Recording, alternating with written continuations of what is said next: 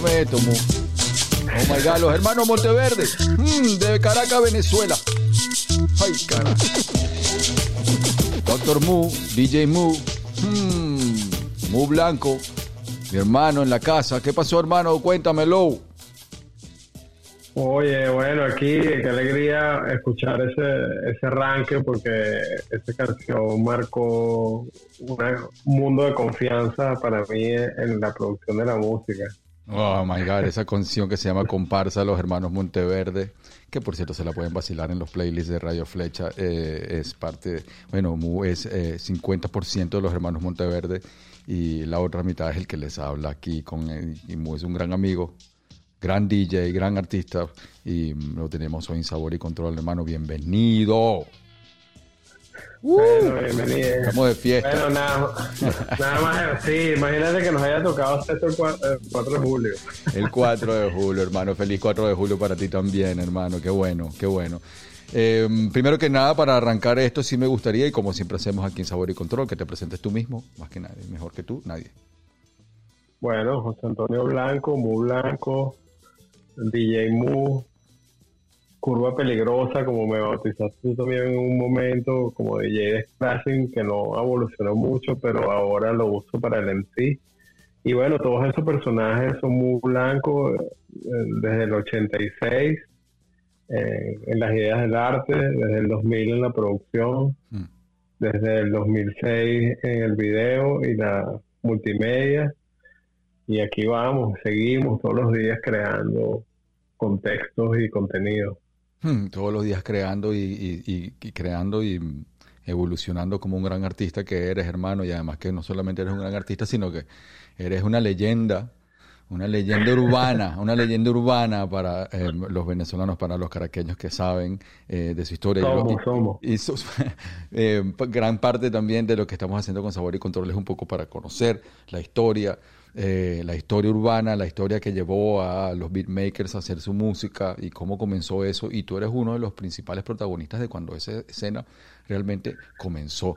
Eh, yo tengo que confesar de que eh, a nivel quizás intelectual y a nivel como artístico y de, proyección y de, influencia, RZA de Wu-Tang Clan hizo que yo comenzara a hacer beats, pero la persona que fue básicamente responsable para yo ar- comenzar mi camino como DJ fuiste tú y, y fue una, una oportunidad para mí increíble porque eh, gracias a ti fue como yo comencé a ser DJ y recuerdo que esta anécdota que tú mezclabas en un sitio que se llamaba 90 grados en el CCT y, Total. y mezclabas ahí y lo- había tanta rumba y tanta gente full que, que de tanto humo y tanta eh, que tragaste, te enfermaste y no tenías quien te suplantara y me dijiste a mí que te suplantara. Te suplanté, dije que sí y cuando sentí la fuerza de poner la música con la gente y eso dije, wow, hermano, cuando sentí el tsunami de lo que es ser DJ y fue gracias a ti y por eso te lo agradezco y es parte de algo que quería mencionar aquí y bueno, ahí así comenzó mi aventura, eh, gracias a, suplantarte como, gracias a que te enfermaste, qué bueno que te enfermaste aquella vez, pana.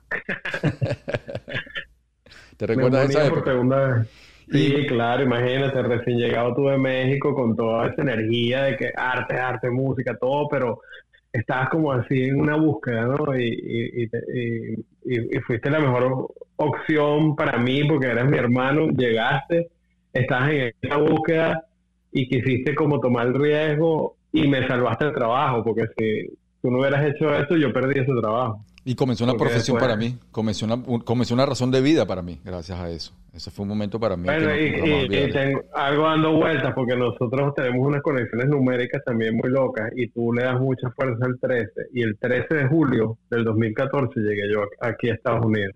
Wow, y ahorita el 13 de julio cumplo seis años. Y, y, tú fuiste quien me recibió, aparte de, de la Connection Foundation, Tú fuiste que me, también me jalaste como que, mira, vamos, amplíate. Y comenzó una nueva etapa para ti, una nueva etapa, ya como una nueva etapa ya haciendo cosas nuevas ya en Miami, este, reinstalado en Miami y, continuando con tu música y con tu arte. Este, pero mucha gente que te conoce de esa etapa no sabe las etapas que hay eh, de antes, donde básicamente se, se forjó un movimiento, se forjó una movida que comenzó siendo primero una movida eh, con el rock, con la movida de, los rockeros y el ska y luego poco a poco se fue transformando en una movida un poco más, digamos, más electrónica y luego pasó a ser la movida que hoy conocemos como la movida DJ. Eh, que básicamente tú fuiste uno de los primeros que abriste esas puertas. Había, siempre había una cultura en Venezuela de, de minitecas, luego de displays, y habían varios DJs que lograron que lograron pasar eh, la cama de ser de displays y de miniteca a ser como un DJ como individual con una voz única con una con un lenguaje único, y de esos habían pocos. Y yo recuerdo que tú eras uno de los primeros y eh, eso hay que reconocerlo y hay que reconocer un poco la historia. Pero sí, quiero que, sí me gustaría que comenzar la conversa como que me ubicaras en esa Caracas cuando tú comenzaste a patear la calle y cómo comenzó y cómo se empezó a forjar esa escena que luego pasó a ser la escena del DJ. Vámonos, vámonos hacia... Sí, eh, eso es, eso es. Esa era la época del metro de Caracas, la época del teléfono CanTV de la calle. Eh, yo me movía en autobús y metro. en el paraíso, eres del paraíso, se te olvidó mencionar eso. del paraíso, sí, el oeste. Que en esa época te decían, ah, el oeste, tienes pasaporte para ir para allá. los del este, por supuesto, decían eso. Sí, los del este. Claro, claro. Y entonces. Tú nunca, tú nunca le tuviste miedo a eso, pero este. Eh, sí, así fue. Yo, yo empecé a salir de, de mi de mi contexto, de, de esa escucha de viniles que tenía con los amigos de Desorden Público y, y, los salseros de la esquina de mi casa que venían de Chapellín, que ahí fue donde yo aprendí toda la cultura latina. Mm. Era una familia como de 15 o 20 personas que vivían en una casa de tres pisos que venían todos de Chapellín y esa casa era como la casa del ritmo de mi calle. Pues.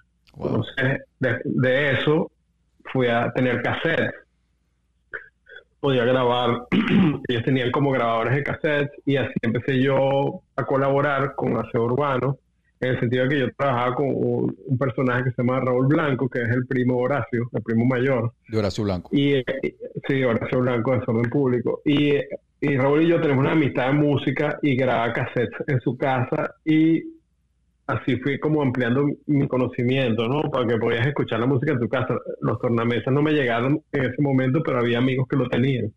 Entonces, gracias a ese afán, la primera vez que viajé hasta, afuera de Venezuela, compré un CD player y empecé a comprar CDs.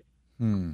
Y llegué a, Venezuela con, con, esto, eso fue en el año 91. Mm. Eh, me vine a Nueva York en el, en el 90 quebró Pan American, quebró varado en Nueva York por tres semanas, por cuatro meses, perdón. Y, y, cuando regresé, lo único que traje fue libros, CDs y un CD player. Y eso me cambió la vida y, así empecé yo como DJ porque yo andaba con un koala. ¿Sabes? El típico koalita ahí, pack verde, que me acuerdo ahorita. Claro, ahí metía yo unos CDs, unos cuchillos para cocinar y me iba en metro para la castellana y de ahí yo me bajaba y caminaba por los palos grandes y contactaba a los amigos que ya tenían casas y vivían solos y tal. Y los llamaba por teléfono CanTV y me pasaba por su casa a poner música. Mm. Oye, Mu, ¿qué tienes por ahí? Que sí, y tal. Mira, voy para allá. Entonces, eh, ¿qué me llevo? Bueno, có- cómprate unas cebollas ahí en el abasto. Y, y preparamos una cosita aquí. Y así fue como que Wow. yo entendí mi cultura de compartir la música. Wow. Eran, eran reuniones de los jueves, de los miércoles o de los sábados que empezaban en la tarde y yo, yo me quedaba en esa casa hasta el día siguiente porque no tenía como volver para mi casa. Pues no- nadie me iba a la cola para el oeste porque no tenían pasaporte. Claro.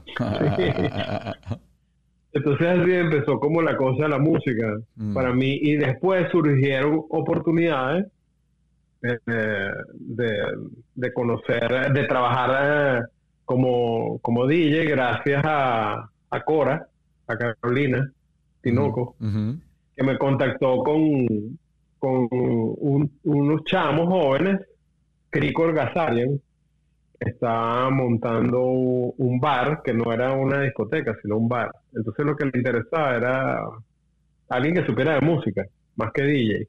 Que tuviera un gusto musical. Y eh, sí, y entonces ahí también está un fotógrafo que también sabía bastante de música, que, que- que era parte de- del crew de Callayo, Cabaldón. Callayo es de sentimiento muerto. y- Sí.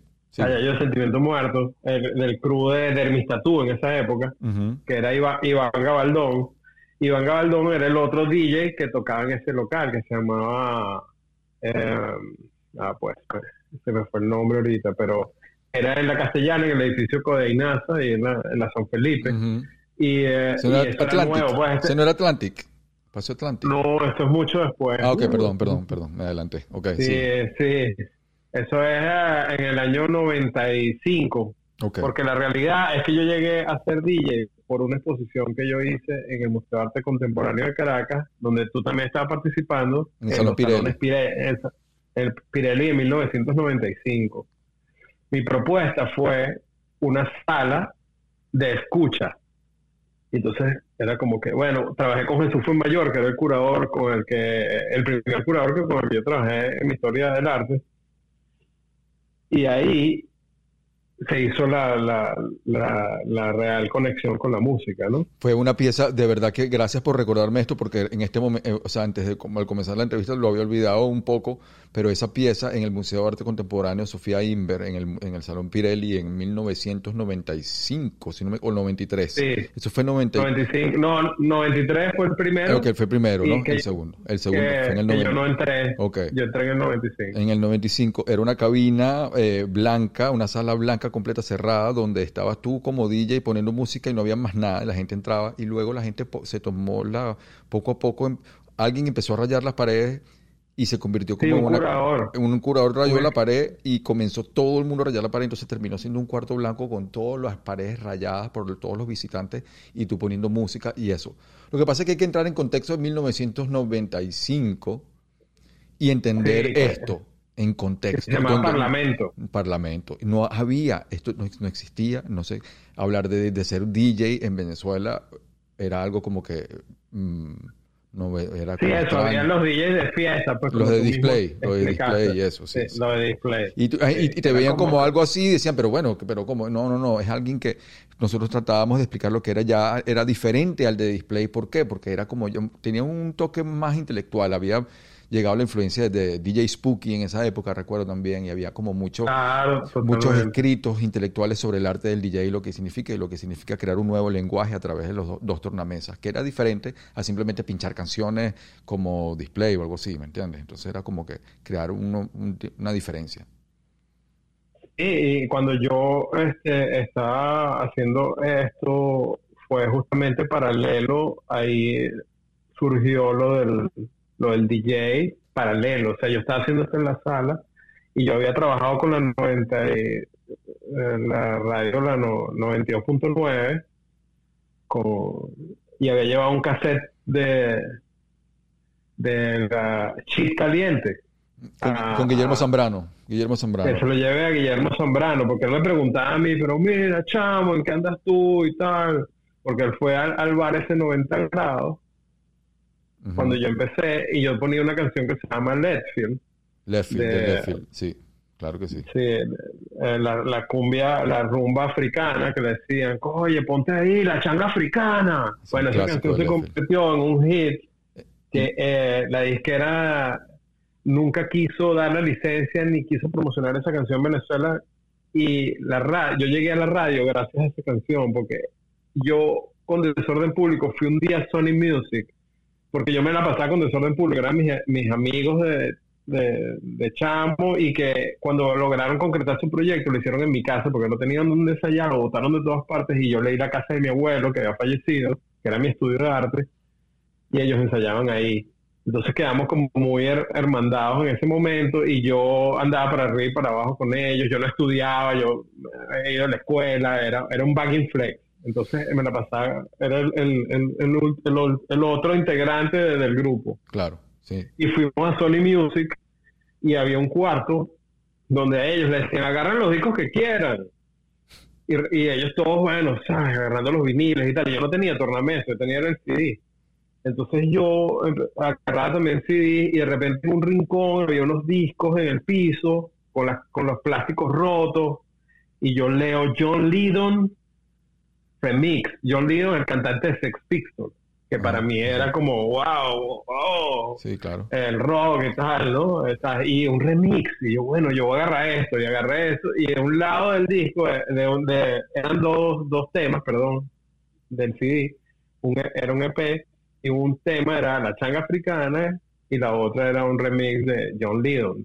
Mm, y, y ese tema de la changa africana se convirtió en el track que bailaban los barman, hacían las fiestas, los tipos la tenían que poner hasta seis veces, siete veces en una noche. La gente, la gente lloraba, así que no, por favor, ponla otra vez. Y yo, bueno, ya Es está como un bueno, tribal, ¿sabes? era como un tribal, como un tribal ahí afrobeat, como un, Un- tribal Eh, afrobeat. un tribal afrobeat. sí, correcto. que todavía- Tu rolo de track, Sí, además, es un- rolo de track.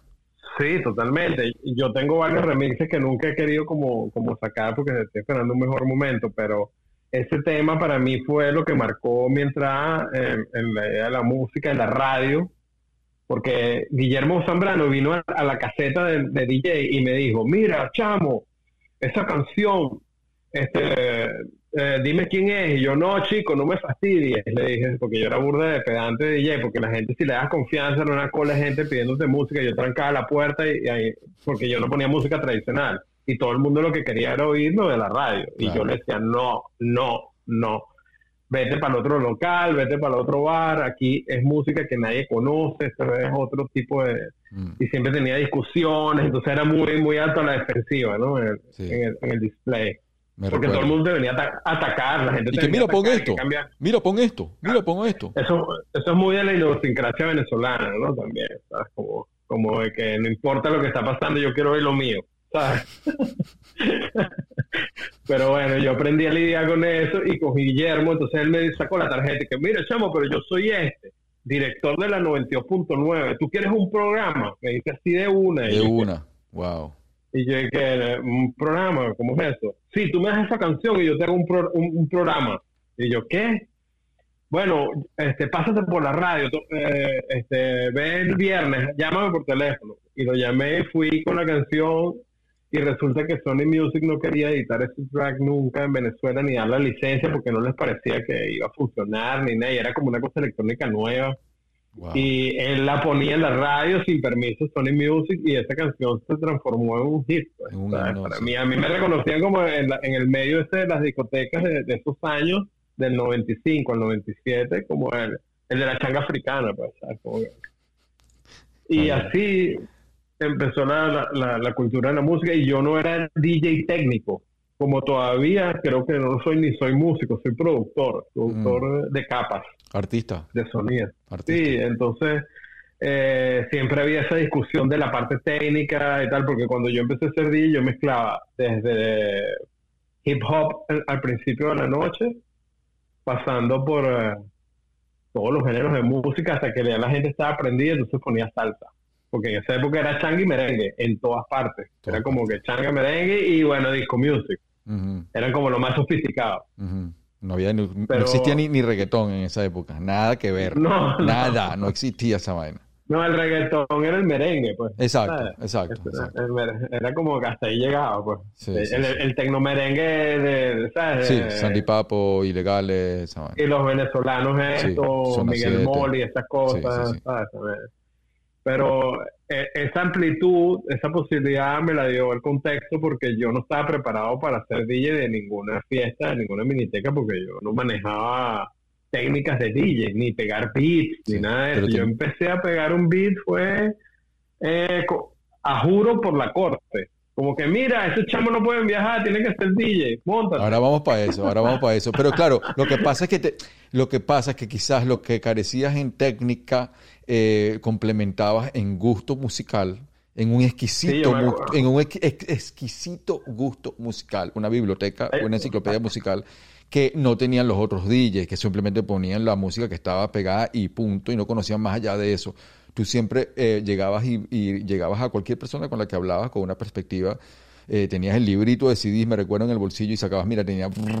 Y tenía una- en cualquier conversación pelabas una cantidad de música que nadie conocía, de, muy variada, de que va- viajaba desde Twin Peaks hasta por hip hop, por, por cosas electrónicas, por que- y hay que entender de nuevo, quiero que la gente entienda el contexto de esto, cuando es una Caracas, una Caracas donde no existe el rap, no existe el hip hop, está apenas todo germinándose. Y cuando comen- comentaste lo de Guillermo Zambrano en 92.9, es vital porque fuiste básicamente uno de los grandes responsables de que la corte eh, naciera. En la corte no, sino Shit Caliente, el primer proyecto que era Bostas y mío. Fuiste el que llevaste el, el cassette, el, no sé si era cassette o qué, de humo. Del, Sí, el la, cassette. la primera versión de la primera versión de Humo Negro, que era de Shit Caliente, y la puso Guillermo. Zambrano, sonó en la radio y nosotros agarramos un poquito ahí de como seguridad para ver qué estaba sonando en la pues porque ah, sonan en la y la puso radio. en rocadencia. Y la la puso puso en en roca- rocadencia porque era un remix que tú habías hecho la pista Sí. de Hellbell Sí. de ACDC. Esa fue la instrumental que Eso fue la- lo que él lo, lo, pues. Y para mí, escucharme en la radio en esa época fue algo como que yo jamás en mi vida me lo esperaba. Y eso también ayudó mucho a que luego formalizáramos más lo que llegó a ser la corte. Que por cierto. Y no, y a él ¿no? le gustaba el tema, el tema instrumental. el ¿te tema instrumental de Lo Chic ponían en el Caliente, porque tenía Sí, que era un, un cassette de dos lados, A y B, y es un track de cada lado.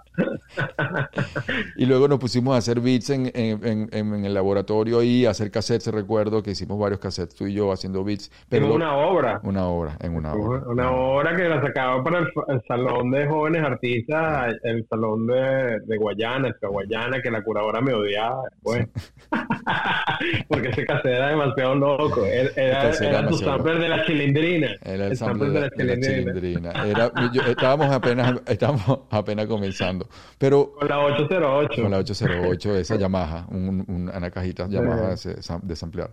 Em, pero luego es importante porque tú fuiste el DJ eh, que puso las pistas en el concierto histórico de la Corte en el Palacio de los Deportes en México, porque viajaste con nosotros, ¿no? Sí. Correcto. Qué locura. Es correcto eso. Correcto, correcto. Sí, es correcto. háblanos un poco de eso. primer viaje. Háblanos un poco de eso.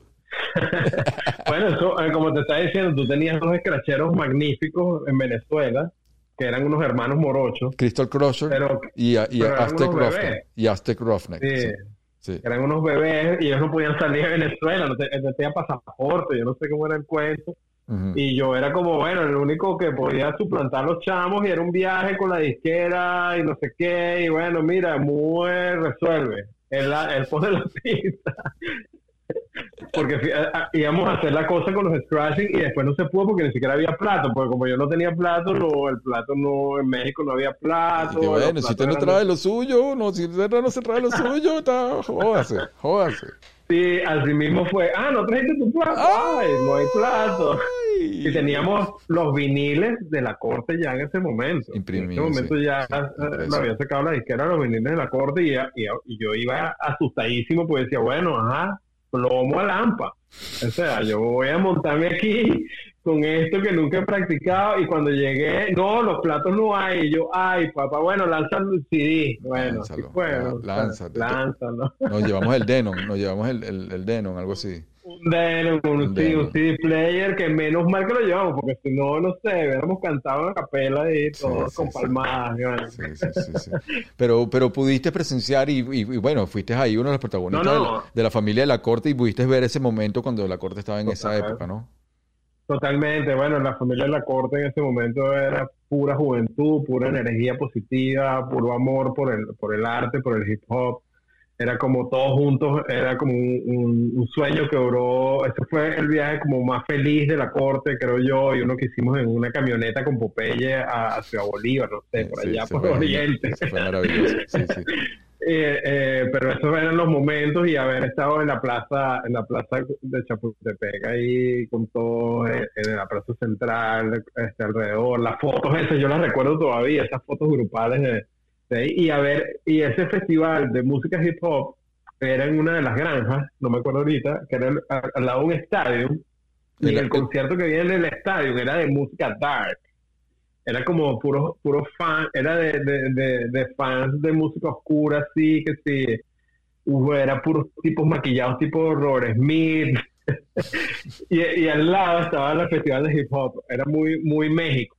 Muy, México, esta cultura oscura, rockera, sí, sí. rockera oscura y unas colas larguísimas de tipos disfrazados con cadenas y no sé qué. Dark, Dark, y, y, gótico, y gótico. Y gótico, totalmente gótico. Y en el patio de ese estadio están todas las paredes forradas de tablones de madera para todos los grafiteros. Me acuerdo una tarde que también estuvimos con puros grafiteros en unos cuartos del hotel, todos enseñándote tus cuadernos, esto es lo que va a hacer mañana y tal. Y la gente freestyleando. Wow, es verdad, qué energía esa época. Sí, sí, sí, sí. Vos estás, vos estás freestyleando.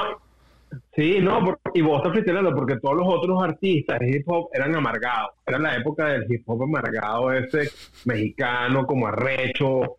Que bueno, está bien, eh, pero eh, yo me acuerdo que eso era una de las cosas que se hablaba, era que la corte traía alegría, por eso funcionó tan bien ahí, porque era todo el mundo, y era esa, eso ya evolucionado neoyorquino. Sí. Sí, sí, sí. No, no, no pegado nada más en la protesta, en, la queja. Había una celebración. Había elementos de celebración. Había, había, sí, había elementos de celebración y los elementos que tú agregaste para ese disco, pues que eran los elementos esenciales de la vida urbana, eh, estaban presentes y hacía que. Y ese show tuvo una energía increíble. Obviamente, cuando venían los otros grupos mexicanos, todos enfadados y molestos y tal, la gente se ponía en coro era otra onda. Nosotros, nosotros logramos alegría, fue esa risa, diversión y, disfrute, pues. Mm. Fue como otra cara, llevaste a ese festival otra cara de hip hop, porque todos los demás grupos estaban en, la protesta. Claro, no sí, estaban como, como, sí, bueno, otra cultura. Eh, la corte siempre traía algo distinto que era fuera de quizás del estereotipo de lo que se de lo que se conocía como rap o grupo de rap y además que éramos como nueve en tarima y era algo que no se había visto tampoco. Tampoco, porque siempre eran tres, ¿sabes? Y ya, eran tres, o dos, y un MC, eh, un DJ, y ya. Exacto, exacto, exacto, exacto. Y, y, recuerdo que, bueno... Y eh, mujeres, mujeres no había. Yo me acuerdo que, que habían bailarinas en, los grupos de hip hop, algunos, pero eran como unas bailarinas todas, todas así como de guerra, no, era como de breakdance, así relajado y tú tenías a, Polonia, que era una voz también desenfadada, femenina, muy, muy, elegante, muy, elegante y, pro, pro cultura feminista y tal, que eso no se escuchaba. no se escuchaba. Y menos en el hip hop, que era súper machista. Sí sí sí sí, sí sí sí, es verdad, es verdad. Fue un buen viaje, fue una buena época y ahí comenzamos. Luego, después en el 2001, eh, hicimos el primer disco eh, de los hermanos Monteverde, ¿no? Eh, Chocolate. Totalmente, bueno, ahí fue el, el, exo de Margarita que me devolví a, Caracas y tuve la, la suerte de, de que estuviéramos viviendo juntos en la castellana yo empecé a hacer asesor, a, trabajar en la tienda Esperanto y ese era mi, trabajo mi trabajo diario, era el encargado de la tienda Esperanto San Ignacio, que fue el que nos produjo, nos, nos editó el disco. A eso, que, a, eso a, eso voy, a eso voy, a eso voy ahorita. Mm, sigue. En el 2000, bueno, fue que empezamos a trabajar esto. En el 2000 empezamos a trabajar este disco con, con Austral en Acid, en el programa Acid en un PC que tú tenías atrás en el cuartico, que después se transformó en mi apartamento. Exactamente. y este ahí se creó y, que tú estabas haciendo el segundo disco. Después de eso tú hiciste el disco 13, que fue... Fight Times, Loco, sí. Sí, que vino el, conflicto con, con, los intereses de la corte y la disquera y los sumos humanos que son muy fuertes de controlar y todas esas cosas. Sí, exacto. Pero Y eso fue tu motor también para que hoy en día tengas, no sé, más de 25 discos, no sé. Creo que ahí fue como, como o fue- 30 discos que has hecho. Han sido muchas etapas. era- Han sido muchas etapas, Porque- han sido muchas etapas, muchas cosas, muchos momentos bellísimos y, y- y- y ha, em, ha sido testigo de mucho porque hemos sido, Sí, sí. ha sido Sí. mi hermano y mi compañero, mi pana de hace muchos años y mm, eh, eh, Tengo una anécdota, tengo una anécdota. ¿cuál? De una vez en un fita por la avenida Libertador, así como a las 5 de la tarde en una cola, y tú oías todos los días el mismo cassette la- y lo volvías a poner, lo volvías a poner, Yo sé cuál es, poner, yo sé cuál es ese cassette. Y yo agarré el cassette, lo saqué y lo tiré por la ventana. ¿Sabe cuál era, no? ¿Sabe cuál era el cassette? claro, Delight. Delight, man. Me encantaba esa. Verga, Porque rapeaba, verga. rapeaba, rapeaba eh, Q-Tip ahí en ese, en ese disco. Q-Tip, ajá, es verdad. Wow, brutal, brutal ese disco. Y re- ese cassette. Y el otro era de Digable Planet. diga, Era como easy, easy, easy hip hop. O sea, era como cosas así. Ya, easy. sí, y ya ¿Y eso qué época era? Eso era el 80 y... 89, 89, 90. 88. No, antes. Sí. Antes, porque ni, eh, tú, estabas terminando tú de trabajar en Tercer Carreño, algo así. Yo trabajaba hacía en- Yo, yo trabajaba en el Teatro Teresa Carreño como guía y ahí Así fue que nos conocimos. Ahí fue que nos cono- Porque mis conocimos. hermanas trabajaban contigo. Sí, sí, yo era, yo era el de que tenía los, el que usaba suéter rojo con pantalones negros, que sentaba a la gente en, los, en, en la sala Río Reina, en la sala José Félix Rivas, el que daba los- las visitas guiadas, trabajaba en el módulo de información, trabajaba también haciendo, atendiendo a la gente y, eh, y ahí fue donde nos conocimos y para mí fue una experiencia. Y luego más adelante voy a hablar de eso, de, haber trabajado en el Teresa Carreño, por lo que fue mi primer trabajo, mi primer trabajo de chamo. Eh, ni siquiera había cumplido, tenía 18 años, algo así. Y, y- Sí, acabas de cumplir 18 años, Tuve la- a, a tener licencia sí. para poder manejar. la tuve la oportunidad de ver, de ver espectáculos y ver el Festival de Teatro Internacional de Teatro, que, que era lo máximo. Wow. Y ahí fue... cambió la vida todo. Sí, pana, sí. Pero ¿sabes qué te iba a comentar? Como nom- nombraste a Desorden Público y yo creo que hay que darle respeto a la gente que merece respeto. Desorden Público, aparte de ser una de las bandas más importantes de Latinoamérica eh, y la- una de las bandas más importantes del mundo de ska. Eh, era una, es una banda de Caracas, del oeste, que a diferencia de las otras bandas de Caracas, que la mayoría de rock eran del este, esta era como una banda que era más hacia el oeste y además que tenían un conocimiento intelectual musical muy grande. Capliz, Horacio, Danel, eh, los principales del, del grupo tenían un cono- conocimiento musical que para la época era de avanzada. Ellos estaban conectados. con- fue. Ellos Sí, estaban, eh, estaban conectados con lo que estaba pasando afuera mucho más que otra, otra gente, pues estaban muy, muy bien informados y lo que hicieron con Desorden, antes de Desorden, eh, fue como el primer concepto también como de DJ, que fue Aseo Urbano, que lo nombraste, que era como una especie de miniteca punk, una miniteca punk. Era. Sí, era una miniteca pon con bolsas de fofucas de, de ese urbano. eran los pipotes de basura. Ponía una tabla arriba y ahí ponían los equipos y los equipos eran era un deck de uno, un- porque tocábamos con deck. Mm, con de, con cassette, porque- de cassette, sí. Porque nadie iba a sacar sus viniles para que se rayaran en un slam. ah, ah, porque era puro slam, era punk, era punk. Era punk y era puro pura música punk, entonces eso era slam y de repente salía el slam y, el- y caía arriba del, del equipo y cada quien agarraba su coroto y no se estrellaba al piso. ¿entiendes? Mm.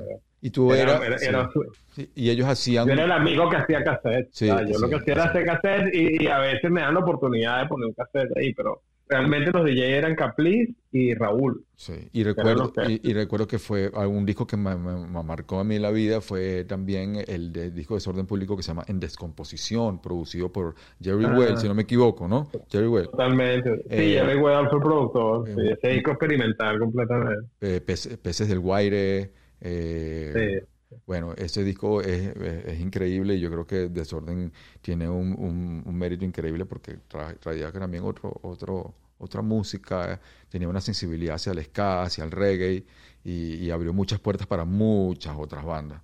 Y mm, tú fuiste parte de eso. Ellos, ellos recuerdo un concierto épico de Desorden Público en Mata de Coco, donde tú pintabas, donde tú pintabas unos plásticos, unas cosas. Ah, ok, sí, ese ya fue como en descomposición, pero el primer concierto de Desorden Público, que fue el 86, que fue para la despedida de Sentimiento Muerto a, a España, el primer concierto de un grupo underground que salía de Venezuela a un festival en, en Madrid, tocó Desorden Público. y la canción Calvo era la canción que más me representaba. Entonces era como mi momento con el grupo. Yo era el, el, el, root boy que bailaba en vivo y se lanzaba al público, se recortaba en el pelo. Y ese día para mí cambió todo en el mundo del arte porque fue mi primer performance no pensado. Claro. Surgió, sucedió, pero realmente ahí fue donde yo me di cuenta que esto es lo mío, el mm. medio de la comunicación y la expresión. Ah, no hay otra. Se abrieron las puertas para un camino como artista y además que siempre has, tu, tu, carrera siempre ha estado como que un pie en el performance, un pie en la fotografía, un pie en la música, un pie en, en, la pintura, un pie en el dibujo, como que ese, ese, ese ejercicio multimedia eh, ha sido como un ejemplo de eso y ha inspirado a muchos otros artistas como a tomar ese camino. ¿Cómo, cómo, ¿Cómo, ¿Cómo, es ese secreto de mantenerse multimedia? O sea, ¿de dónde viene? ¿Cómo, cómo, cómo es?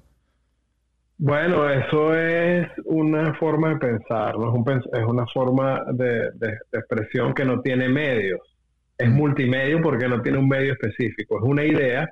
Y eso lo aprendí también con, con Carlos Julio Molina, ese otro personaje que, con el que me influencié también yo, fue mutuo las influencias donde íbamos a, estudiar clases de dibujo y nos sacaban del salón porque me embochinchaban la clase. Vayan a dibujar allá afuera en el patio solo. Sí, recuerdo, recuerdo. Porque, hay, porque teníamos más ideas que técnicas en ese momento. Entonces, eso siempre fue el primer videoarte que yo hice de poesía urbana, que eso no se, esa palabra poesía urbana surgió de una conversación que hicimos un video con, tu, con la cámara de tu tío Pilín, amarrado, un mecate dando vueltas en el patio de, la casa de la Florida. Y entonces tú conceptualmente siempre más lúcido, porque yo siempre estoy como eh, iluminado, como cegado por la luz, y, a veces no sé ni lo que es lo que hago, sino que veo después que hago la vaina y digo, coño, me metí en este peo. Pero pero en ese momento, bueno, vamos a agarrar la cámara y le damos vueltas y agarras la cámara y dices un poema. Yo me acuerdo que eso, eso para mí es el primer acto consciente de performance. Mm. Y el, video que hicimos con, con, la música de... De Two Life Crew. Two Life Crew, Me So Horny. Two Life Crew, Me So Horny, con, unos, con, unas, con unas unas máscaras, llenas de agua.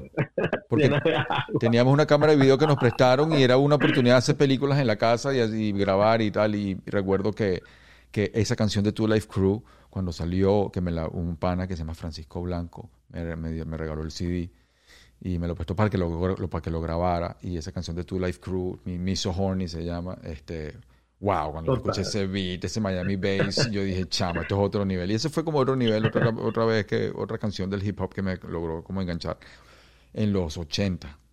Finales sí, en los 80. Sí, sí, sí. Sí, estamos empezando a experimentar ahí y, bueno, ese, ese pensamiento múltiple vino de ahí, pues de, de que tú igual que yo estamos con muchos intereses.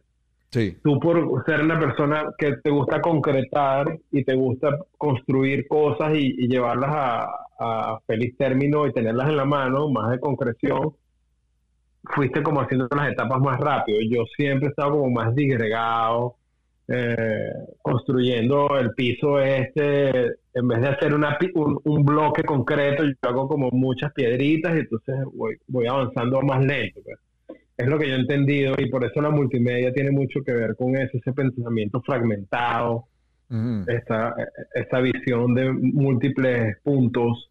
Mm. eh, me quedo muy pegado en, la, en, la, en, las investigaciones, en las ideas, entonces ya no es nada más que empiezo a hacer el dibujo, sino que filmo el dibujo. Y entonces aparte de que filmo el dibujo, entonces grabo el sonido del, del lápiz sobre ¿Te acuerdas de aquel afiche que tú hiciste cuando estudiabas, cuando también estabas saliendo de la Escuela de Arte en San Francisco, que eran los dibujos escuchando los scratching? Sí. Bueno, pues. eso me influenció a mí también, ¿sabes? Como que tú te fuiste a California y tenías otro tipo de investigación y la vuelta de todas esas piezas tuyas me influenciaban a mí también. Hicimos la fiesta etíope sí. en el Museo de Arte, el Museo de, de la Rinconada, sí. que fue como la primera fiesta de DJs en un contexto de arte en Venezuela también. y ahí tuvo uno, no, no, no, tocó la corte, ahí fue uno de los primeros conciertos de la corte. Ya, eh, Totalmente, ahí vino, ahí vino Bostas y ahí vino Rottweiler. Eh, Rottweiler, eh, fue en el Museo de la Rinconada. El, el cubano, y se pusieron las pistas y cantaron y, y era en la tarde, ¿sabes? Era como una cosa súper íntima. Sí, Eh, recuerdo eso. Sí. y, eh, y eso es lo que ha hecho que, que, mi, que mi interés en la multimedia no desfallezca ni, ni merme, porque el hecho de tener un laptop o un teléfono, como yo lo llamo hoy en día, que di una conferencia para, para la Universidad de Castilla y La Mancha en España sobre lo que es el, el, el Fluxus para mí, el Fluxus, el medio Fluxus y el dispositivo Fluxus es el teléfono, ¿sabes? El, smartphone Mm. ahí realmente es donde se concreta esa idea de multimedia, de pensamiento, sonido, y, eh, imágenes, de movimiento, está Donde se todo, integra todo. todo. Ese, ese aparato es donde yo hoy en día mantengo mi, mi, mi, mi multimedia communication, como diría, mixed media communication. Así. Porque por más que lo hagas en otros medios, en otras cosas, en el laptop o en la computadora del desktop de la casa, todo está en el teléfono, ahí estás escribiendo, ahí grabas la voz, ahí tomas la imagen, ahí sacas las ideas, construyes lo- los demos, Mm. construyes la... Y eso es lo que me ha mantenido, la- al, al haber aparecido este, este aparato en mi vida, me ha mantenido mucho más conectado a la multimedia porque eh, eh, al revés de alejarte, no hay otra forma de pensamiento, sino multidimensional. pues. Entiendo, entiendo, Eh, entiendo. El iPhone te co- com- completa una, una plataforma para poder trabajar artísticamente en muchísimos medios de una sola vez, en, una, en la palma de la mano. Claro, y tienes como tú mismo manejas también, tienes distintas personalidades y cada personalidad tiene un- un- una información, Claro. un contenido, Sí, y, y, el- y ese aparato te permite vivir toda esa fragmentación en, en todos esos medios Entiendo. de comunicación. Entiendo. Como entiendo. Entiendo. Y una, la, viraliza- la viralización de las ideas. un poco, Exactamente. sí. Y una, una pregunta también que, que me gustaría escuchar de ti, em, sobre, sobre todo como patear la calle, cuando te tocó pate- patear la calle de chamo, de joven, recordando esa Caracas de, de los 80. A los chamos que están ahorita pateando calle ahorita en el 2020, que, está- que muchos escuchan este podcast, muchos están comenzando a hacer beats. Eh, ¿Cómo, o sea, no sé, qué palabras le, le, le- le das a esos chamos que tú lograste de patear calle, crear un movimiento, una profesión, una carrera, lograste sacarle el fruto a todas esas cosas que ganaste y que los obtuviste estando en la calle, ¿no? No, no nunca fue encerrado. Sí, sí. Eh, ¿Qué consejo le das a todos estos chamos que están ahorita también en ese, en ese proceso? Bueno, yo ante todo agradezco el- la educación, la educación de familia, que fue la que me hizo tener la seguridad de, de romper barreras y de, y de abrirme camino y ser esponja, esponja de todo lo que nos rodea, de lo bueno y de lo malo. Mm, Y eh, como ser humano consciente, tienes la capacidad de transformar todas esas vivencias en algo para comunicar. Y eso es lo que yo le digo a todos los artistas. Tu entorno es tu mundo, es tu realidad y es de lo que debes hablar. Porque es lo único que tú realmente sabes, es las vivencias que has tenido. Y de ahí salen de esas experiencias cotidianas, de familiares, de, los amigos, de las comunicaciones, de la película, del libro que te leíste, de la canción que te marcó, ese es tu ADN creativo y ahí es donde está el, el principio de cualquier buen beat. mm, mm. Buscar tus raíces y darle forma. Entiendo, entiendo. Palabras sabias, palabras sabias. Y, y también aparte que, logra- o sea, lo que contabas al comienzo, que tus amistades y tus conexiones eh, que fuiste conociendo poco a poco en la calle fueron abriéndote puertas y es importante mantener siempre esa gama. eh, Siempre has sido una persona que todo el mundo te conoce, todo el mundo conoce a Mu. eh, siempre has tenido una, un- un- una, una- una posibilidad de contactos enorme que este, has creado. Eso es importante también, ¿no? Crear como tu network de gente. Totalmente. La red es lo que te va a hacer realmente eh, poder tener un, un sitio para comunicar lo que tú quieras decir, porque si tú no haces una red, estás gritando debajo de una catarata. Mm. Nadie va a oírte, porque en la catarata es, el- es, es- es el- la separación de la comunicación. Tú estás del otro lado y la gente está del otro lado. Tú tienes que irte a, a donde está la gente y hacer una, una conexión real con las personas y hoy es mucho más fácil. Antes yo tenía que llamar por teléfono. Yo me acuerdo que eso era una cosa que, que yo siempre, a veces me criticaban, de que no, que tú no esperas, tú estás llamando. Y yo sí, yo estoy llamando. Yo llamo a todo el mundo, yo estoy con complejos de que, ay, me van a rebotar o me van a decir que no. No, yo llamaba a la gente, que era lo que se hacía en esa, en esa época. Me iba para su casa, lo llamaba, me iba para la casa de la gente y lo llamaba al teléfono público en la esquina. ¿Entiendes? Mira, estoy aquí, ábreme la puerta. Dale. Qué bien, qué bien. Así se forjó, así se Este, forjó, así se forja un movimiento, así se forma una, una- así se forja una carrera. Este, Y hoy en día la tenemos mucho más fácil porque tienes la red y bueno, yo soy un, un- un- ¿sabes? Como yo uso la red también como una terapia, mm, una terapia eh, emocional mm, de vida. mm, Porque cuando yo veo todo lo que yo he hecho en las redes sociales y todo, yo me tranquilizo, mm, ¿sabes? Y eso tiene un, un- obviamente, es un, es un periodo de tiempo muy corto a lo que es mi vida, que son 50, y voy a cumplir 54 ahorita. Pero estos últimos cinco años que he estado más metido que nunca en esto porque vivo solo, no tengo familia, entonces mi mundo es mi, es mi carrera, tu universo. es mi trabajo. Sí.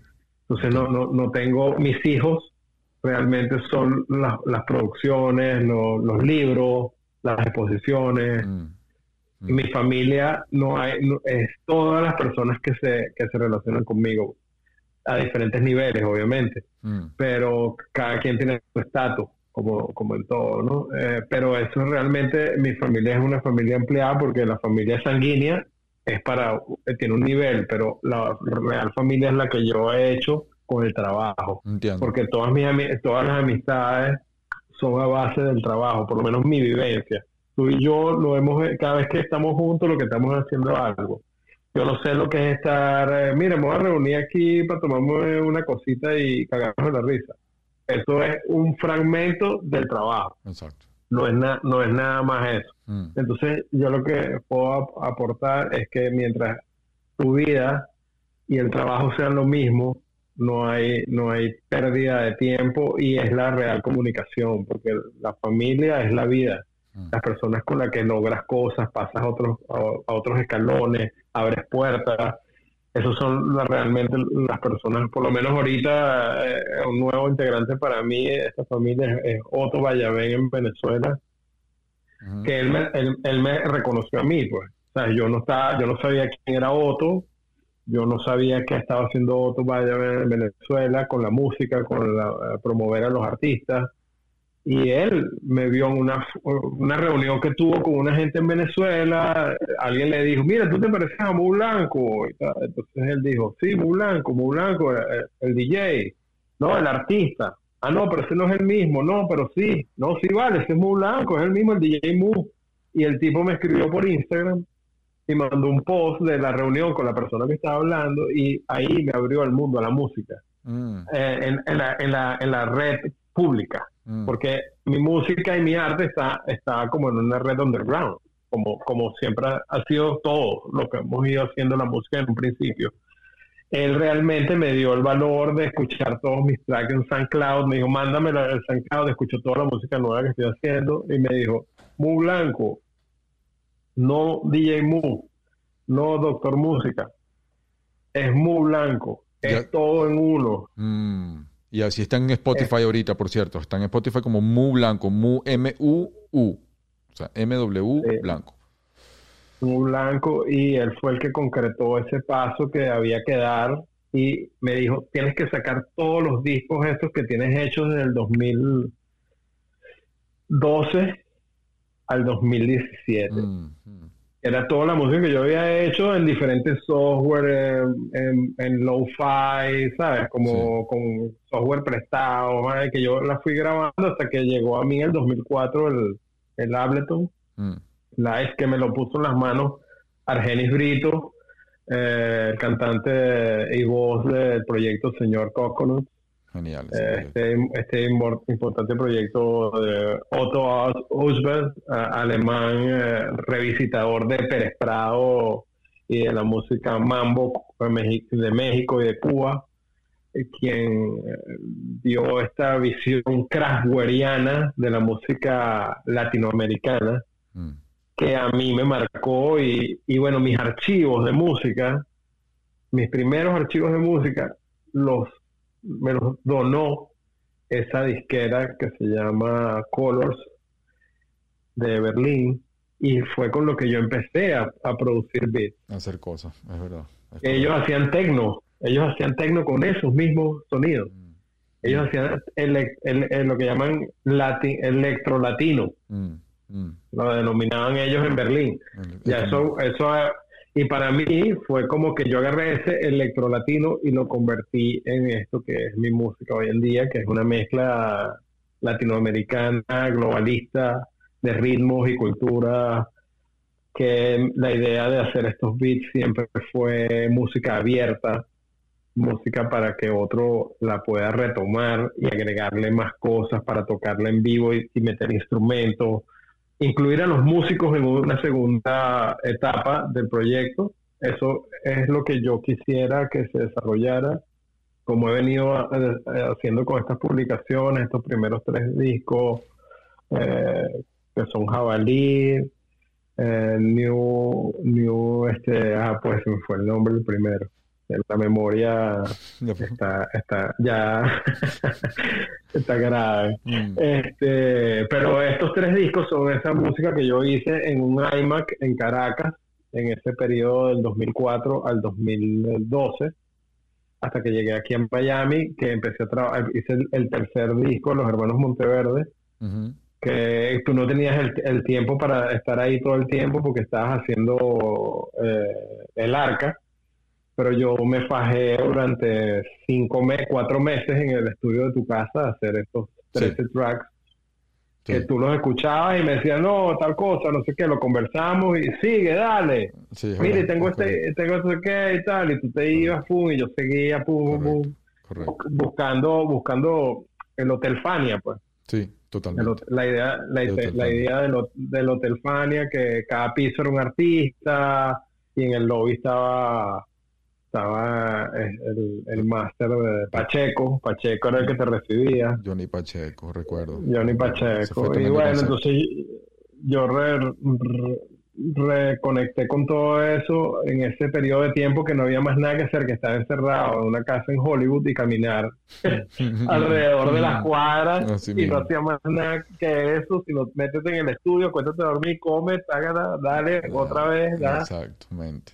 Y, bueno, se hizo eso que, que le agregué unos, unos, unos entrevistas que fui encontrando en YouTube de los personajes, pues Willy Colón, Héctor Lavoe, eh, Johnny Pacheco y así, eso, eso está todavía en, proceso de hacer una, una cu- cuando saque esto va a salir así como un documento remix, o sea, Buenísimo. docu remix, algo así, no sé que tenga eh, de repente el track dura dos minutos, pero hay un minuto de, de este tipo hablando, hablando del momento, de cómo fue que llegó para la Fania y qué fue lo que pasó y, y que estaban oyendo las protestas de Martin Luther King y se reunían a hacer música y llegaba la policía y les disolvía el, el, el, el, eh, el guateque ahí en, en, en Harlem a Willy Mm.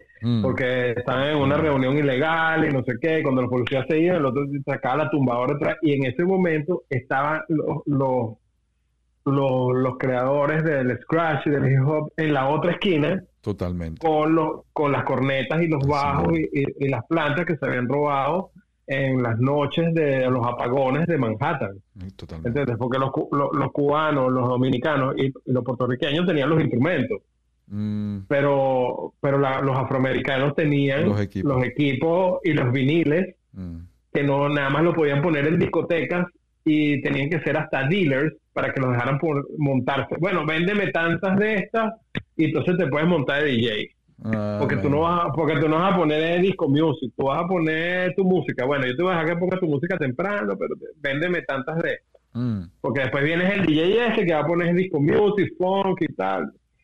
Y no había espacio para hip hop. Entonces, el hip hop, gracias a, eso, a esos apagones en Nueva York y esos robos que hubo en las tiendas de música, salió a la calle y a- a- apareció África Bambata haciendo lo que hizo, o sea, cambiar la guerra de pandillas en guerras de, de breakers y, y de Y graffiti. Y así Y, comenzó y, eso. y eso son.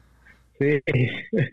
Y bueno, y, y- y ese paralelismo de la salsa y el hip hop, nosotros como venezolanos lo tenemos como naturaleza. Totalmente. Piensa que, que, que, que la música, la, la salsa, el, el concepto salsa surge de Venezuela, de un escritor venezolano. Mm. O sea, el, el libro, el, el- Miguel Rondón escribió este libro, que era un librito, y ahorita se transformó en una Biblia. Mm. Porque en ese momento era un libro, ¿sabes? un documento, un, un periodista que va a hacer un documento sobre una cultura, una música que está por desaparecer, que no sé qué. y mira lo que se transformó para nosotros como productores, ¿no? Claro, entiendo. Porque cuando yo hablo de la música Fania, hablo de la música Fania que sigo escuchando, pero es la de los 70. De los, y, y antes de eso, bueno, de los 60 y los 50, lo que llamaban el jazz latino, Mm. que vino de la mano de Miles Davis. Totalmente. de- de- inspirado. de- del freestyle, de, de- de- eh, haber visto el último documental de Miles Davis me, Increíble. me, me reafirmó mucho más en la cultura de, de la improvisación y, de- y que yo y eh, tengo otra anécdota de que una de las discusiones de tantas muchas que hemos tenido por ser Ujú. unos personajes con fuerza y con, y con convicciones, tú y yo. Era que tú me decías que, que los hermanos Monteverde tenían que ensayar y que los músicos y Eric eh, Colón en el teclado y no sé qué. Y yo te decía, no, yo no me voy a meter en un cuarto con un poco de hombres a sudar. Eso no es lo mío. Y tú, bueno, pero ¿qué es lo que tú quieres y tal? ¿Tú quieres hacer un, un grupo o, o, o qué? No, mira, ¿sabes qué? Yo hago la música, no, no, no voy más allá. Y ya, y listo. Buenos recuerdos, hermano, qué buenos recuerdos.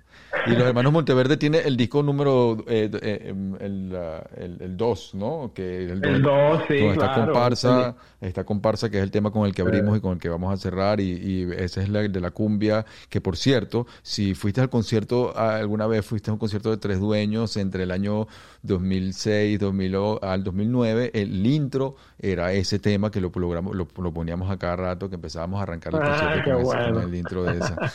Y nos la vacilábamos. Ah. Oye, qué bien, qué buenos recuerdos, muy, qué bueno que eh, hablar y, y- y- y ver cómo se forjó primero la cultura en en Caracas antes de que llegara lo que hoy conocemos como rap y, y todo eso. O sea, antes era como era otra cosa y siempre me, me- gusta hablar de eso y me, y me gusta reconocer a los pioneros, a los que abrieron caminos, a los que tuvieron la primera visión y tú eres uno de ellos y como artista también, eh, no solamente como músico, sino como artista integral y también como chef. Entonces, en este momento sí me gustaría que, que dieras todos los Instagram, los 20 Instagram que tiene, los 20 Instagram que tiene para que la gente esté clara y te siga. Mira, pero algo se nos pasó ahí. Ah, dime. ¿Sabes qué? Directo de las cloacas. Directo de las cloacas. Directo Que nos levantábamos todos los días a, las a las 8 de la mañana para ir al estudio en el edificio de la pirámide Sí, pana. a grabar a todos estos personajes que fue la- el- cuando tú sacaste Feinstein Loco, quedaron todos picados la corte, porque se acabó la corte y no sé qué, y salió Feinstein Loco y con músicos, hiciste concierto para el British Council en el Teresa Carreño, en la ahí en los patios del Teresa Carreño, las fiestas estas. Que le abría Juanes, Y- y- le abría Juanes, me recuerdo. Ajá, la Brista Juanes, que eran unos conciertos que hacían en la parte de atrás, en Fe- eh, Feliz Ayueva, creo Sí. que hacían nuevas bandas, Sí, algo sí, así, sí. ¿no? Sí, sí, sí. En, la- en las terrazas del Teresa Carreño. Sí. Bueno, eh, eh, surgió ese interés de hacer un disco colectivo y los primeros que entraron ahí fueron los, los tres dueños. Pues no eran tres dueños, eran estos dos. Vagos y ah, Maleantes, Vagos, Vago- Vagos y Maleantes. 187, Donald Lee, Donald Lee, eh, Hermanos Monteverde.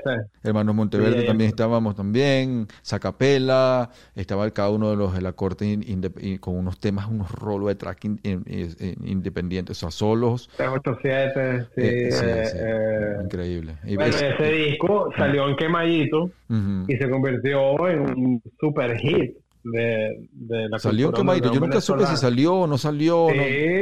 Bueno, a mí me llegó en quemadito. Mm. A mí me llegó en quemadito. Mm. Una vaina escrita así en el CD quemado afuera decía directo de las cloacas. Así me llegó. Y eso rodó por, bueno, y eso lo conoce todo el mundo. Tú le preguntas a la gente, y esto es la placa, sí, lo tengo, tal, en mis archivos. Sí, eso fue, ese fue el ter- lo que se reconoce como el tercer disco de la corte que nunca salió, que era la familia de la corte con cada uno de la corte como solista en el disco y nunca, no, no, no, no salió. El Butancorte. El Butancorte. El Butancorte. Está bueno eso. Está bueno Butan eso. Corte, Pero- salió Butan Corte. Yo lo voy a sacar, yo lo voy a llegó mí sacar. también. Tengo un compromiso, Ah, tengo un compromiso con mi hija que quiere que yo abra todos los archivos eh, y que abra, abra todos esos discos, todas esas cosas que tengo de, Gracias, Andrea, de- gracias. de la Andrea. corte y vamos a sacarlos y vamos a, reeditarlos pronto. Y que por cierto, mi hija, por cierto, mi hija, mi hija Andrea eh, es ahijada tuya y eh, eh, No, totalmente. Por favor. Andrea es una luz para todos y estoy muy feliz de, de su proyecto, que ahí va súper, súper eh, real. Ahí va, ahí va. Los, los, los documentales, Sí. sí. eh, es otro, otra, otra raíz fuerte de la, de la música Sí, ahí va, ahí va. que viene de- del mismo tallo. Bueno, es- tiene su padrino, tiene su padrino, tiene su padrino de dónde? No, yo me acuerdo del horror para mí cuando yo te decía, yo te regañaba a ti, que, pero ¿cómo va a decir en la canción como papá bien sonado, como papá bien drogado, de, de Montes, y oye, están Andrea ahí, vale, ya va bien, y tú, bueno, que oiga la verdad, decías tú. Ay, mano, eso era vez. Por eso cuando estábamos haciendo la el disco Imperia, que por cierto cumple 20 años este año, hermano. Y tú, Totalmente, tú bueno. eh, también fuiste parte, también fuiste parte, estabas en el carro, estabas en el estudio, estabas ahí presente cuando todo eso se grabó, tú sabes eso todo, de- estabas ahí presente, man. No, sí, fue muy, muy, muy, muy, muy, ¿cómo se llama? Enriquecedor todas esas vivencias. Y bueno, es lo que soy. Todo lo que hemos vivido es lo que somos hoy en día y es nuestro ADN. Eso mismo. se lo digo a los artistas que, que a veces se sienten que, que perdieron eh, su, su rumbo, lo que sea, lo que te tienes que ver el ombligo, sacarte lo que está ahí, olértelo, y ahí entonces está tu esencia. Exactamente. sí, así. Grave- ¿Sabes palabra? Mira, por favor, los Instagram para que la gente te siga. Ah, bueno, los Instagram, eso, eso es un problema. Ajá, diga. Entonces la gente se, se complica la vida conmigo. Yo le digo, bueno, pero sigue el que te guste. No, no, no, yo no te voy a Ah, decir cuál vas a seguir, ¿sabes? ¿Qué es lo que a ti te interesa? La comida, bueno, sigue a, a- arroba muchef con dos U, M-U, chef. Ok. Pero le- lo que he hecho es que le he agregado a todos una barra y pongo mu blanco. Entonces si pones mu blanco, aparecen todos. Ok. listo. Pones, pones mu blanco, hashtag mu blanco o mu blanco, ahí aparecen todos los, los y Entonces son mu blanco chef, mu blanco con tres U, eh, doctor música con dos U, mu blanco angulo, Ajá. ese, ese es más que todo de arte, Ok. abstracciones paisajísticas, que ya es un proyecto. Ok. Eh, Mu- Abstracciones Específicas es un proyecto de fotografía. Y Mu Blanco Video Arte, que es un proyecto de solamente video y sonido. Mm. Está Ara Sound, Mu Blanco, que son proyectos de arte sonoro. Y, y otro que se llama Mu... Ah, pues... Tranquilo, tranquilo. Yo creo que con eso, yo creo que con eso, si, si pones mu blanco, si pones mu, mu, mu- mu blanco con W, M, U, M, U, U, ahí les va a salir eh, la Ahí lista. sale todo. De- del- sí, con hashtag de eso. Ahí consigues todo porque también el último que se me olvida es Doctor Mood Design, que es, bueno, eh, diseñador de las carátulas de los discos, de ropa, Bien. diseño de, de interiores, no de, de, de calzoncillos, sino de, de espacios interiores. Estamos claros, estamos claros. Qué bien, hermano. El artista, pues, el artista, el artista completo. Sí, aplicando como el arte en, los muros y en los espacios arquitectónicos, también he trabajado un poco en eso y, y- y bueno, aquí voy y también soy Mood Delivery, ese es un próximo, un próximo Instagram que va a salir, que es el, el Delivery Man que surgió con la pandemia, es Entiendo. lo último que, que estoy viviendo, ya llevo cuatro meses viviendo eso y me ha- lo que me ha hecho estudiar mi música y estudiar artistas que me interesan, porque paso 10 horas manejando y lo que hago es documentar el contexto y escuchar música. Oh, Entonces te podrás imaginar. ¿sabes? Como, como, y estoy mezclando esta música para este momento, esta no sé qué, y hago este video y pongo la música desde otro, no desde el mismo teléfono, sino desde otro dispositivo. Entonces tengo dos dispositivos en el carro y voy con uno pongo la música, con el otro grabo. Hay que tener cuidado, hermano. No vayas, no vayas a, chocar una vaina, ¿me entiendes? No, no, no, no, eso son en las esperas. Ah, ok, ok. ¿Sabes? Las, Ok, ok, las esperas entiendo, entre, entre una cosa y otra. Entiendo, entiendo. Estás ahí posteando la, la, la, la cosa de los guantes, la no sé qué, los dibujos, pa, pa, pa. Bien. Pero la, todavía no me he podido concentrar de nuevo ah, en, en producir cosas nuevas. Pero hay tantas cosas por sacar, como tú mismo tienes también esos, ar- esos archivos Mm, que lo que hay que organizarse de tiempo y empezar a revisar, revisar, porque hay demasiadas cosas producidas ya. Yo tengo un tema que hice de la Fania de Navidad, ¿te acuerdas de aquella lo que era? De que mira, vamos a hacer un tema de la Fania de Navidad y tal, sí, sí, sí, ver si la pegamos con, con, con Fania Records y no sé qué. Sí, sí, sí, sí. Lo que pasa es que no, yo me acuerdo que los cuando salieron los discos de remix eran puros franceses, alemanes, eh, eh, británicos, neoyorquinos, todos de tradición electrónica que bueno, y trabajando con mucho dinero, la- los niveles de sonido son otros, ¿no? Lo mío es todo low-fi, Mm, los, pero bueno, eso está ahí y, y todos esos samplers y todos esos sonidos de, que, nos, que nos dio en aquel momento Fania Records, yo no los he desperdiciado para nada, eso está ahí trabajándose, cocinándose, como tú mismo denominaste el estudio, la cocina, en Ujú. sus inicios y esa esa salsa sigue estando estando a, a su punto. Bueno, más nada. A su punto está, hermano. A su punto está, hermano. Bueno, nada, ya, yo- ya llevamos más de una hora hablando. Yo creo que tenemos que hacer una segunda parte porque todavía queda mucho de qué hablar, pero tampoco quiero volverlo con mi público. Pero hermano, yo sí te doy las gracias. Te doy las gracias por tu trabajo, por la inspiración, eh, por abrir las puertas, por abrir el camino. Y, y eres un gran artista, eres una leyenda para Venezuela y la gente tiene que saberlo y saber más de ti. Ahí está para que te sigan y vean tu música también, la que estás haciendo ahora, la que fue, la que formaste parte en el pasado y la que viene y todo lo que viene. Yo te doy las gracias de verdad y, y por aceptar la invitación y, y siempre bienvenido aquí en Sabor y Control, hermano. Se te Gracias quiere, por esa iniciativa. eh, no, bueno, la hermandad, aunque estemos tú en California y yo en Miami, porque mi, te lo digo, yo sé que yo tengo que moverme más hacia esos espacios. La multimedia, la cuna y, el- y los, y los contextos para la multimedia es en California. Eso es no en correcto. otra parte, no en otra parte de, de este gran país que es Estados Unidos que me está dando esta oportunidad.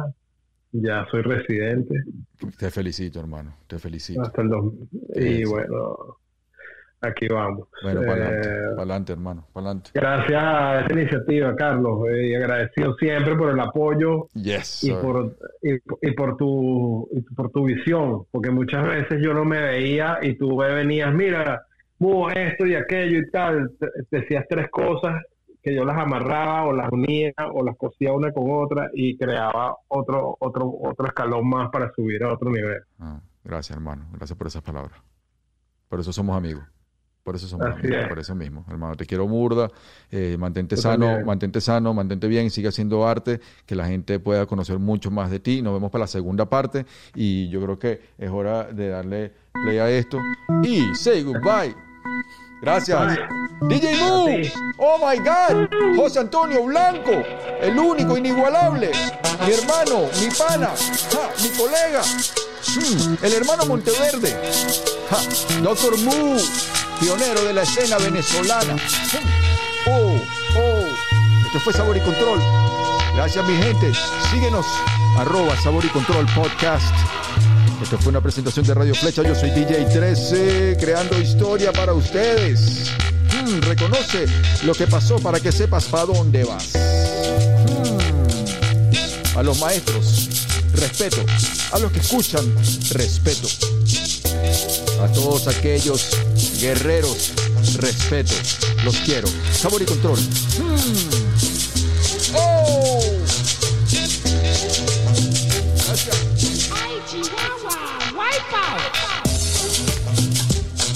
Radio Flecha presenta Sabor y Control.